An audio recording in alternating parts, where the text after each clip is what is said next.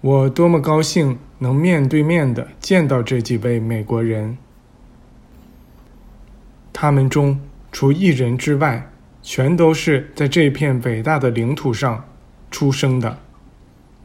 我们中有些人曾有幸在克里斯托夫·哥伦布开始那次值得纪念的探险旅行之前，就看到过你们的国家。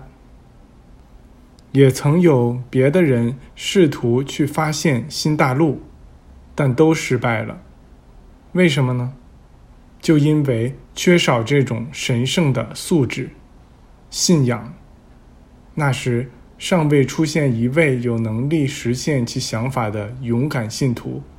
后来有一天，一种信念进入到一个人的内在，这信念就是坚信大地是球形的，并且。在已知地面的对应点上，必有与之相当的地面出现。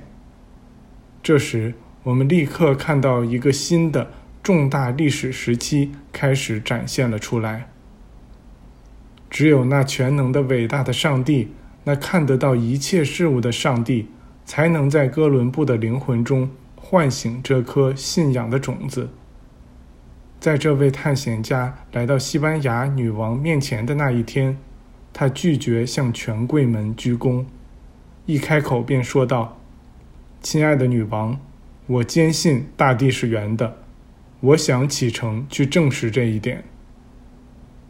我不知道你们是否意识到了，这些话是受上帝启发而说出来的。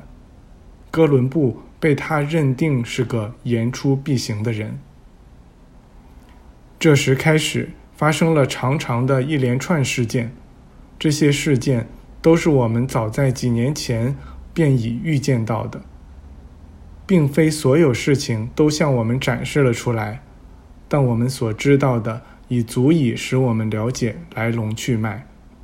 当然，我们做梦也想象不到，在那短短的几年中，竟会发生那些几乎令人难以置信的奇迹。不过，我们中有幸经历了那整个时期的人们，非常清楚的知道，还有一些更令人吃惊的奇迹在等着你们的国家。对你们的国家而言，是时候苏醒过来，以了解其真正的灵性作用了。我们愿意尽一切所能来帮助你们做到这一点。我想，这位大师之所以对我们感兴趣。正是因为他们非常想看到美国接受基督意识，并了解其自身的种种潜力，他们认为这个国家是在真正的灵性基础上建立起来的，因此该国注定应该引领这个世界的灵性发展。埃米尔继续说道：“你们要想到，对美洲的发现。”是源自植入一个人灵魂之中，并任其自由成长的一颗小小的信仰种子，它带来的结果令人无法想象。哥伦布在他那个时代曾被看作一个不切实际的空想家，但人们都是在快接近目的地时才相信、才知道昨日的梦想今天已变成现实。哪一个夸口说自己将取得巨大成功的人，不先被当成空想家呢？哥伦布真的是在空想吗？那其实是宇宙伟大思想的理想模式，在他的灵魂中被构想了出来，又被他显化成了牢靠的事实。哥伦布在其意识中，怀着对海外土地的清晰构想。启程前往一片未被探索过的海洋。我不知道他是否隐约预感到了他将要发现的这片大陆未来的优势，以及他会拥有美洲这个名字。这倒是第二批创造者专有的权利了。不过，还是有这样一个问题：在刚开始，那究竟是一个空想，还是一个预见？